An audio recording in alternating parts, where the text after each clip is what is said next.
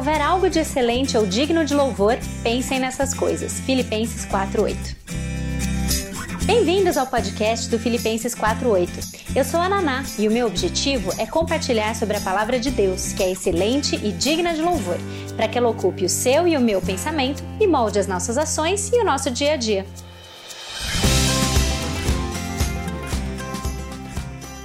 Bom, enfim, seguimos aqui para o nosso segundo dia, é, falando sobre ira.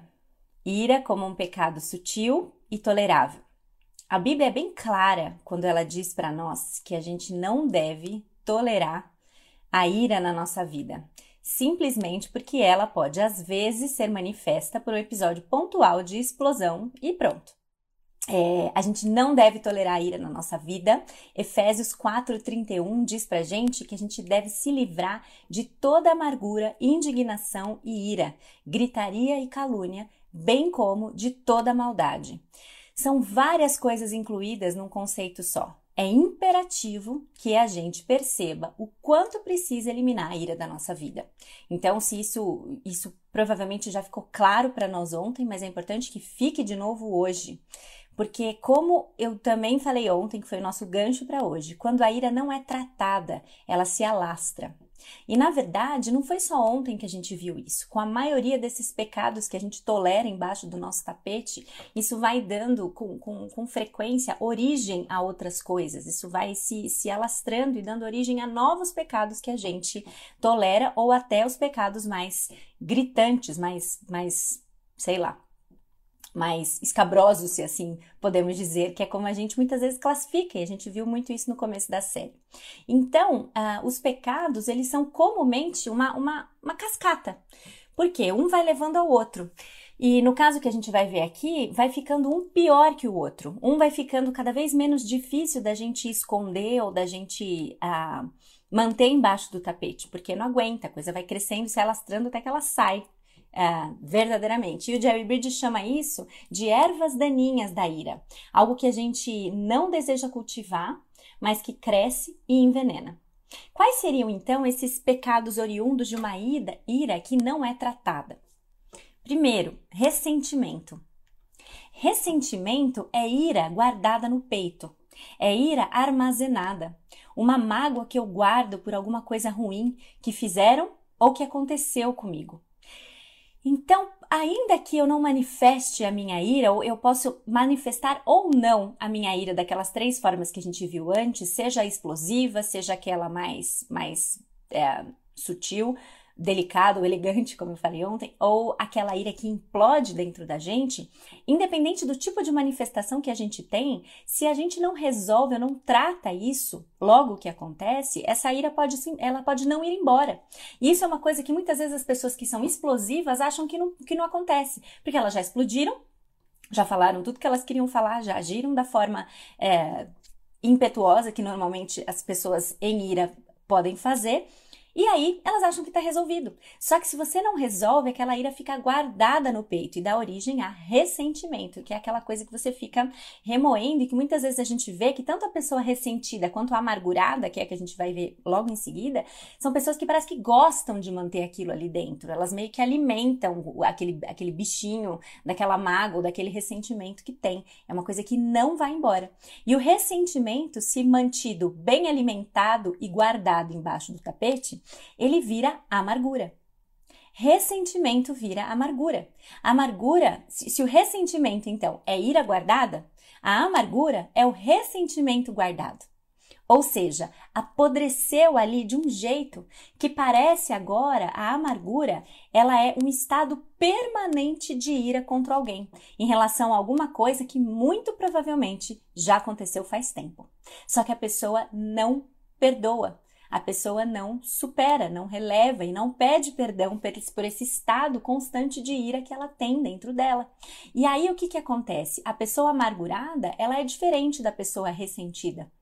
Porque a pessoa que se ressente, é, isso ainda não é tão visível, mas a pessoa amargurada, ela já não é tão uma pessoa que, que, que age como as outras. Ela já tem algumas características no seu comportamento, nas suas atitudes, que impedem com que ela seja livre. A verdade mesmo é essa. A pessoa amargurada, ela é presa naquele motivo que fez com que ela é, alimentasse essa ira por tanto tempo, que cresceu em ressentimento e, consequentemente, numa vida amargurada, num coração amargurado. E aí a próxima, é, se não tratado de novo, a inimizade e hostilidade. E aqui eu desci um grau a mais, é um degrau, na verdade, um degrau a mais que a gente desce nessa escadinha da ira acumulada. Eu posso ter amargura por alguém e ainda assim ser relativamente civilizada no trato com ela. Mas se eu não resolvo isso, gente, isso não dura muito tempo, porque a gente não aguenta. A gente não aguenta. E daí vem a hostilidade, a inimizade, o bode para a galera do mungunzá. Ou ranço, não no sentido que agora virou gíria, né? Da gente falar, ai que ranço, mas o ranço naquele sentido real e verdadeiro da palavra. Ela chega e eu saio. Ela chega, eu não aguento. Eu desço, a, ou então, quando ela não está presente, eu desço a lenha nela porque eu não aguento. Simplesmente não dá. Ou seja, a Inimizade e a hostilidade são os pecados em que aquela ira que estava guardada não consegue ficar mais só lá dentro. Ela, ela sai, ela se alastra num tanto que ela acaba sendo manifestada por outros pecados, por essa hostilidade, por essa inimizade que a gente não aguenta mais a pessoa que, que, que agiu contra a gente, de, com razão ou não, a, a, a nossa indignação, a nossa ira. Esses três degraus de pecado, eles indicam ira armazenada, ira guardada. É aquilo que a gente viu ontem e que falou hoje no começo. Ele vai se alastrando, vai dar origem a outras coisas. A gente não pode guardar ira no peito. Isso é perigoso demais para nós. É preciso arrancar, como disse o, o, o Robert Jones no título do seu livro, a gente precisa arrancar a ira pela raiz. Porque olha os frutos que ela é capaz de dar ela não fica nela mesma, ela gera outros tipos de, de pecado. E eles são cada vez mais intensos e são cada vez piores. E Paulo disse isso com razão lá em Efésios: Não pequem ao permitir que a ira os controle. Acalmem a ira antes que o sol se ponha, pois ela cria oportunidades para o diabo. Efésios 4, versículos 26 e 27. Eu gostei dessa versão. Essa versão não pequem ao permitir que a ira os controle é da nova versão transformadora, Bíblia NVT. É não pequem ao permitir que a ira os controle. Normalmente, em outras versões, é, o, o, o que a gente conhece mais classicamente é o irai-vos e não pequeis, né? Cuide dela rápido, porque ela cria oportunidades para o diabo. E, e, por isso que essa versão ficou tão boa, né? Ela, ela, ela, já continua exatamente dessa forma. Cuide da sua ira rápido, porque ela cria oportunidades para o diabo. É a cascata. Então, como que eu faço isso? Como cuidar da ira, arrancá-la pela raiz, para que ela não gere tudo isso, para que ela não tenha esses desdobramentos é, cada vez piores na nossa vida e vá gerando o que ele chama de ervas daninhas, ou o que eu estou chamando de, de, descendo os degraus para um pecado cada vez menos é, escondido, tolerável. Não que a gente tenha que tolerar qualquer um deles, mas como a gente arranca isso pela raiz. E o Jerry Bridge sugere, voltamos para os três sugere os três passos. O primeiro passo, que a gente tem falado muito desde o Deus incomparável, depois no contentes em qualquer situação, e agora a gente tem que voltar para isso, é levar em conta a soberania de Deus em todas as circunstâncias. Levar em conta a soberania de Deus em todas as circunstâncias. Deus não instiga as pessoas a pecar contra nós. Isso é muito importante da gente deixar claro quando a gente está pensando em soberania num contexto de dor, de sofrimento ou no contexto que outras pessoas pecam contra a gente. Deus não instiga as pessoas a pecar contra nós, mas Ele permite que isso aconteça. Na sua soberania e no seu cuidado zeloso de nós. Ele permite que isso aconteça, sim, sempre visando um bem maior. Sempre visando um bem maior. E que bem é esse? É o bem da gente se tornar cada vez mais parecido com Cristo. Isso é uma frase que a gente precisa guardar sempre para tudo na vida. Para a gente parar de interpretar mal Romanos 8:28, que diz que todas as coisas cooperam para o bem daqueles que amam a Deus. Mas esse bem não é a minha felicidade, não é a minha, o meu, o meu, a minha vida sem problema nenhum, é a minha é, é, é, o, é o bem maior de eu me tornar mais e mais parecido com Cristo, sendo cidadão de uma terra aqui, é, vivendo aqui como peregrino, sabendo que a nossa cidadania não é desse mundo, que a gente tem outro é, destino final e que lá sim eu tenho a promessa eterna de uma vida sem dor, sem sofrimento, sem problemas, porque Cristo venceu o pecado, ele vence no final e a gente tem que ansiar pelo céu nesse sentido. Mas enquanto nós estamos aqui, ele vai nos, nos alinhar com o bem maior da gente se tornar cada vez mais parecido com Jesus Cristo. E é possível a gente fazer isso? É, é possível a gente levar em conta a soberania de Deus em todas as circunstâncias, mesmo as ruins? A Bíblia é repleta de exemplos disso. E um deles, que talvez seja o mais é, evidente e, e usado até nesse contexto, é a vida de José. José foi vendido, maltratado, vendido pelos seus irmãos que tinham muito ciúme dele, que morriam de inveja dele, resolveram maltratá-lo, venderam ele como escravo, mentiram para o pai falando que José tinha sido morto por algum animal selvagem, e ele passou anos na é, longe da sua casa, longe da sua família, longe do seu pai que ele tanto amava e Jacó que tanto o amava, separados, passou por muito sofrimento no Egito, mesmo fazendo tudo certo dentro dessa circunstância terrível. E aí, o que, que a Bíblia diz sobre essa situação toda? Lá em Gênesis, deixa eu marcar aqui porque estava aberto em uma outra passagem. É, em Gênesis capítulo 45, versículo 8. Quarenta versículo 8, diz o seguinte: Quando José deixa eu só dar um pouco de contexto aqui, né? Quando José foi uh, passou por tudo o que passou e depois foi elevado à posição de governador, não como esse final magnífico da história, não é isso que a gente tem que tirar de lição daqui, mas quando José passou por tudo isso e seus irmãos vão até ele para buscar comida, porque eles estavam morrendo de fome e é José que tem na mão o poder de decidir se ia ou não atender esse pedido da sua família. O que que ele diz? 45:8. Assim não foram vocês que me mandaram para cá, mas sim o próprio Deus. Ele me tornou ministro do Faraó e me fez administrador de todo o palácio e governador de todo o Egito.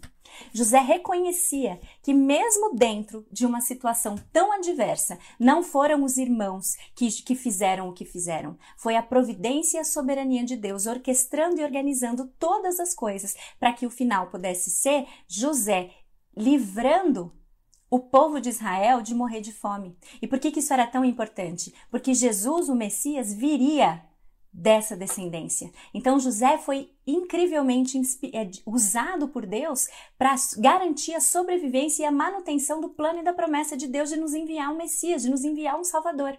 Essa história é maravilhosa maravilhosa. José não ficou amargurado. Pelo contrário, ele foi muito produtivo, muito bem sucedido. Onde José ia, ele era elogiado. Ele foi para a casa do Potifar, Potifar logo gostou dele. Aí deu o rolo que deu com a mulher de Potifar, José se mandou, a esposa ficou brava, colocou, contou, contou mentiu, mentiu para o Potifar, Potifar colocou ele na cadeia. Na cadeia, rapidinho, José conquistou a admiração de quem cuidava dele na cadeia, porque ele era bem sucedido e agia com fidelidade em tudo que ele fazia, porque ele tinha certamente em vista que ele servia a algo maior, ou que aqueles propósitos ou circunstâncias não, não, não eram ah, o, o, o que deveria dominar ou influenciar, dirigir a vida dele. Então, a pessoa amargurada normalmente não tem isso em perspectiva e ela não dá conta de, de, de continuar a nadar. Lembra do contentes em qualquer situação? A gente não consegue continuar a nadar se a gente não tem a perspectiva de que a soberania de Deus é, está no controle de tudo e que o que nos aguarda no final é muito maior do que qualquer circunstância ruim que a gente enfrente nessa vida. Então a gente precisa crer de verdade que Deus está no controle de tudo, porque isso nos ajuda a ver como José, não só o que ele disse aqui, mas também o que você ah, lê em Gênesis capítulo 50, versículo 20. Em que ele diz: Vocês planejaram o mal contra mim, mas Deus o tornou em bem, para que hoje fosse preservada a vida de muitos. Vocês planejaram o mal contra mim, mas Deus transformou o mal em bem. O nosso Deus faz isso. E quando a gente tem isso sob perspectiva, a gente não tem como viver amargurado, porque a gente sabe que tem alguém no controle. E a gente não precisa entender por quê. A gente não precisa entender por que essas coisas ruins acontecem. A gente tem que crer na soberania e no cuidado zeloso e bondoso de Deus. É, no Spotify, se eu não me engano, acho que é o segundo episódio é, do Spotify, tem um, uma, uma o áudio de uma palestra que eu dei lá na igreja de Bragança. Tem inclusive a Priscila, não sei se tem mais a Camila, não sei se tem mais gente de Bragança aqui hoje ao vivo, mas essa foram, essas foram as que eu vi até agora. Mas que eu falei exatamente sobre a importância da gente ter uma, uma identidade que não é firmada em valores ou naquilo que a gente faz aqui na Terra, mas sim uma identidade inabalável que é centrado na pessoa de Cristo. E, e, e, esse estudo foi baseado na vida de José. Então você, por favor, se tiver interesse e quiser saber um pouco mais, está lá no Spotify, episódio 2. Não precisamos entender por quê. A gente tem que crer. Crer na soberania e no cuidado de Deus. Segundo, segundo ponto.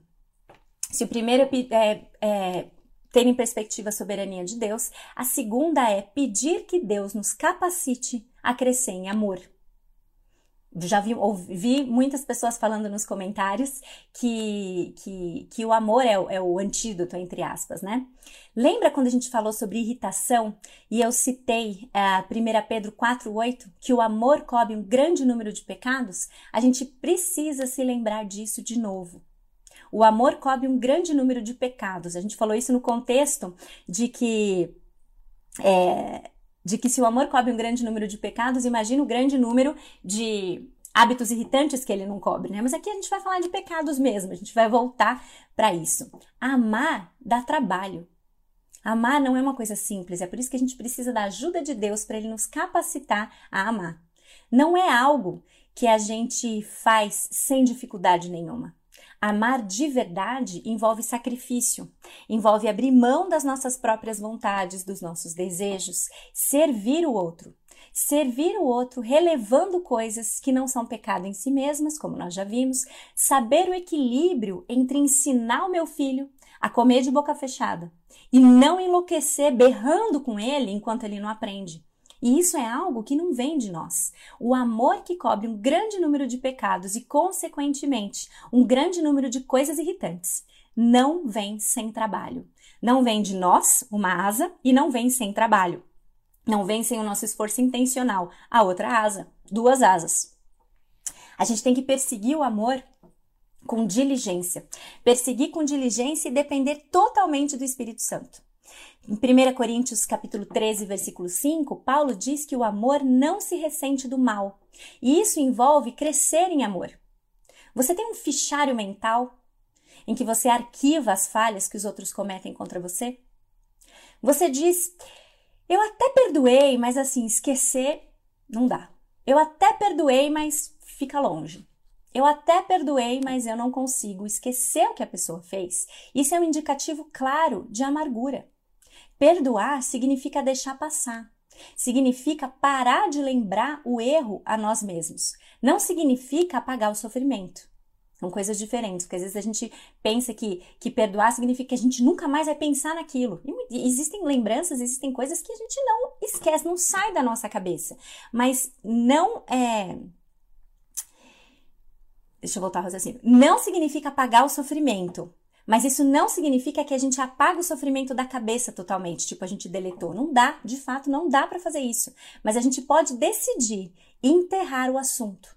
Isso a gente pode fazer.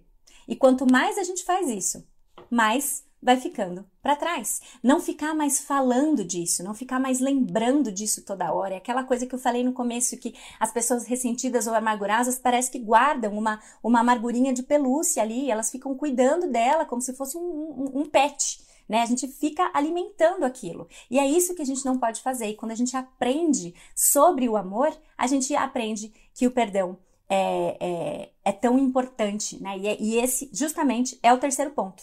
É preciso aprender a perdoar como Deus tem perdoado. Então, só para vocês verem que já, já foi até aqui, o primeiro é considerar a soberania de Deus. O segundo é crescer em amor.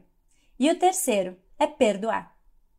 E, a, e, o texto clássico que a gente tem usado para falar sobre, sobre, o perdão e do nosso papel no perdão é lá no Evangelho de Mateus, capítulo 18, versículos 21 a 35. E ele é a base para a gente encerrar esse terceiro ponto. E esse aqui, vale a pena a gente ler o texto na íntegra. Se você está com a sua Bíblia aí, você pode abrir, pegar suas super canetas, marcar, fazer anotações. Mateus 18, de 21 a 35, diz o seguinte. E o, o título aqui é a parábola do servo impiedoso. Então Pedro aproximou-se de Jesus e perguntou: Senhor, quantas vezes eu devo perdoar o meu irmão quando ele pecar contra mim? Até sete vezes? E Jesus respondeu: Eu lhe digo, não até sete, mas até setenta vezes sete. Por isso, o reino dos céus é como um rei que desejava acertar contas com seus servos. Quando começou o acerto, foi trazido à sua presença um que lhe devia uma enorme quantidade de prata. Quando não como não tinha condições de pagar, o Senhor ordenou que ele, sua mulher, seus filhos e tudo o que ele possuía fossem vendidos para pagar a dívida. O servo prostrou-se diante dele e lhe implorou: Tem paciência comigo e eu te pagarei tudo. O senhor daquele servo teve compaixão dele, cancelou a dívida e o deixou ir. Mas quando aquele servo saiu, encontrou um dos seus conservos que lhe devia cem denários. Agarrou-o e começou a sufocá-lo, dizendo: Pague-me o que me deve. Então seu conservo caiu de joelhos e implorou para ele: Tenha paciência comigo e eu lhe pagarei. E aí ele não quis. Antes saiu e mandou lançá-lo na prisão até que pagasse a dívida. Quando os outros servos, companheiros dele, viram o que havia acontecido, ficaram muito tristes e foram contar ao seu senhor tudo o que havia acontecido. Então o senhor chamou o servo e disse: Servo mau, cancelei toda a sua dívida porque você me implorou. Você não deveria ter tido misericórdia do seu conservo como eu tive de você? Irado, seu senhor entregou-o aos torturadores até que pagassem tudo o que devia. Assim também lhes fará meu Pai Celestial se cada um de vocês não perdoar de coração o seu irmão. Muito bem. é, aqui na NVI está falando de uma enorme quantidade de prata que, que o primeiro servo, que o servo impiedoso, devia para o seu senhor. E em outras versões você vai encontrar que isso diz é, que isso é equivalente a 10 mil talentos. E 10 mil talentos, eu já vi várias referências, e, e para a gente mais ou menos tentar entender o que, que significa isso, seria o equivalente a 200 mil anos de salário. Ou seja, ele não tinha a menor condição de pagar essa dívida, e inclusive a gente nem deve entrar no mérito de como foi que esse servo conseguiu contrair essa dívida. Mas enfim, ele devia tudo isso. E depois o outro servo que devia para ele devia 100 denários. E 100 denários diz respeito a quatro meses de trabalho. Também não é pouco. Também não é pouco, são quatro meses de trabalho. Você que trabalha quatro meses e que muitas vezes a gente vê a conta, a gente trabalha quatro meses no ano para pagar imposto, sei lá o que, sei lá o que, a gente sabe que é muito. Também é muito. Mas quando a gente coloca em perspectiva, a gente entende que são dívidas diferentes. Mas num primeiro momento aqui, desculpa, num primeiro momento aqui, tanto faz quanto eles devem. O grande lance aqui é o seguinte: nenhum dos dois pode pagar nem o que deve 200 mil anos de, de salário, nem o que deve quatro meses de trabalho. Isso é igual a gente. Não importa o que a gente fez, a gente não pode pagar. O estrago que os nossos pecados causam para a glória de Deus não é determinado pela severidade do nosso erro, mas pelo valor da glória de Deus, pelo valor de quem a gente ofende. A gente já viu isso numa alusão semelhante naquele exemplo da água contaminada. Quando a água é puríssima, não importa se você joga uma gota ou 100 ml de veneno no copo, você já prejudicou tudo, porque o que importa não é o quanto de veneno você coloca, mas a pureza da água que você acabou de comprometer. Então, quando você pensa por esse prisma, você entende também que o servo que, devia, que devia muito para o rei, devia muito também porque era para o rei para o, para o seu servo maior. Nós somos esse servo impiedoso, porque o que importa aqui não é o valor isolado, e sim a pessoa que a gente ofende. E é por isso que a gente começou, inclusive, a falar de pecados toleráveis. Não importa o tamanho da dívida, importa quem a gente ofende com ela. O servo não conseguia pagar sua dívida e ele foi perdoado. E quando o, o, o, seu senhor, né, o rei, assume o perdão, ele deixa de receber aquilo que lhe era devido. Então não é que é uma coisa assim, ah, mas para ele para o Senhor, para o rei, isso, é, isso, é, isso não era nada, não significava nada para ele. Não é assim. Isso custou algo para ele. Quando ele perdoa 200 mil anos de salário, sei lá quanto isso dá em reais, que tipo de conta a gente poderia fazer, ele deixa de receber algo. Ele, isso tem custo para ele. E da mesma forma, quando, quando, quando Deus decide enviar ah, uma alternativa para o nosso perdão e envia Jesus, Jesus pagou um alto preço na cruz por nós. Para Deus, custou seu único filho.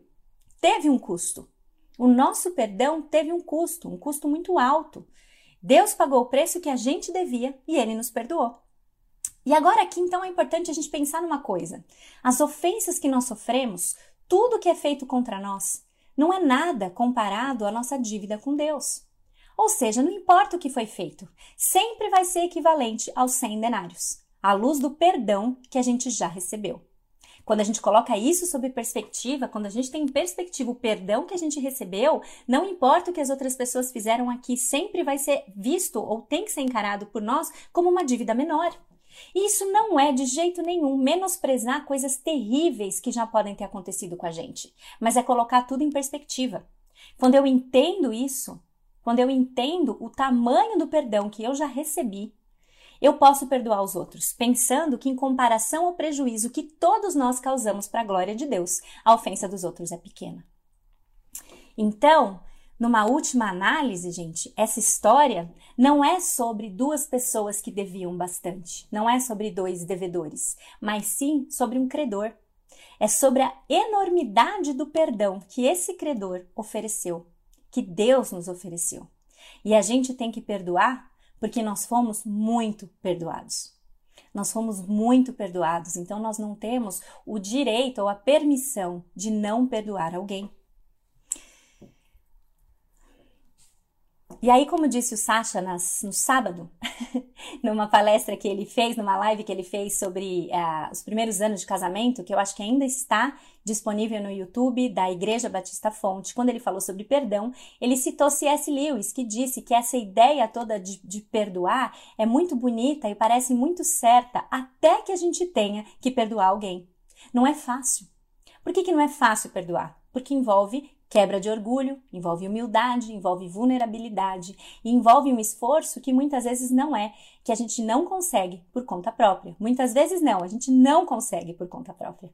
É, é algo sobrenatural que a gente precisa estar disposto a fazer porque a gente entende o tamanho do perdão que a gente recebeu. E aí depender do Espírito Santo para que ele nos ajude a perdoar como fomos perdoados. Então, para encerrar esses dois dias falando sobre ira, eu queria dizer que é bem certo e claro para mim que esse assunto não fica esgotado, que a gente poderia ter vários, vários, vários outros dias falando sobre isso, e não é essa a intenção da gente encerrar com dois dias e pronto, ira está resolvido e tratado. Mas o ponto aqui, para a gente pensar na ira como um pecado sutil e tolerável, é que a gente precisa reconhecer que grande parte da nossa ira, se não ela toda, é pecado. Mesmo que você mande um ah, é, mas foi ele que começou. Mesmo que você fale, ah, mas eu não falei nada, né? Me, qualquer desculpa que você fizer aí, a gente precisa reconhecer a ira como pecado. E como a gente viu ontem também, a gente precisa reconhecer que não existem só situações diferentes que nos tentam a ira, mas que a ira pecaminosa pode ser manifestada de formas diferentes também. Existem as pessoas que explodem, existem as pessoas que são mais sutis, mais elegantes, no sentido ruim da palavra, que não explode, mas que solta comentários depreciativos, e também existem aquelas que não fazem nenhuma coisa nem outra, mas implodem. Qualquer uma delas pode ficar ressentida se não tratada, qualquer uma delas pode ficar amargurada e desenvolver outros pecados se não tratados. Todas essas expressões de ira, então, são pecado. Ou seja, praticamente toda a ira que a gente sente é pecado. E a gente não pode tolerar, mesmo que sejam pequenas manifestações apenas. Se a gente não elimina a ira de debaixo do tapete, ela frutifica. Ela dá origem a muitos outros pecados. E a gente precisa reconhecer que a ira do homem não produz a justiça de Deus, como diz em Tiago, capítulo 1, versículo 20. A ira não é uma reação adequada. É, ela não é, é, com exceção da rara, rara ira justa e santa. A ira, ela revela o nosso orgulho, revela o nosso, nosso egoísmo, falta de amor, paciência e de tantas outras coisas. A gente precisa pensar biblicamente sobre a ira e agir de igual maneira, lembrando que qualquer situação que nos tenta a ira pode nos levar em dois rumos diferentes. Qualquer situação que nos leva à ira, que nos tenta a ira, pode nos levar em dois rumos diferentes, ou ao pecado ou a Cristo e o seu poder santificador. Que ele nos ajude na dependência do Espírito Santo escolher esse segundo caminho sempre. E como fazer isso? Lembram dos três passos. Creia na soberania de Deus, Ele está no controle de tudo o que acontece. Buscar o amor que cobre uma multidão de pecados e perdoar, reconhecendo o tamanho do perdão que a gente já recebeu. O tamanho do perdão que a gente já recebeu deve nos constranger a perdoar aos outros de coração e que Ele nos ajude nesse nosso desafio diário. Amém? Amanhã voltamos, a gente vai falar Clube da Leitura Prévia. Amanhã, mania de julgar. Encerraremos a semana falando sobre o espírito crítico demasiado, aquele que julga, julga, julga todo mundo. Tá? Vi algumas pessoas perguntando, não consegui acompanhar as respostas. No canal do YouTube da Igreja Batista Fonte, é, acredito que esteja lá ainda e eu acho que eu vi um feedback da fonte dizendo que está. Chama O Desafio dos Primeiros Anos, com Sasha Mendes, ok? vale assistir a, a palestra. Ele, a, o objetivo era falar sobre os desafios dos primeiros anos de casado, e aí no primeiro momento você fala, ah, mas eu já não sou recém-casado, eu tenho aí 5, 10 anos de casado, e ele começa falando que esses primeiros anos são aí os primeiros 15. então acho que tem muitos desafios que podem ser úteis é, de, da gente considerar sob uma perspectiva bíblica, tá bom? Então, um beijo para vocês, bom dia e até amanhã, se Deus quiser. Tchau, tchau.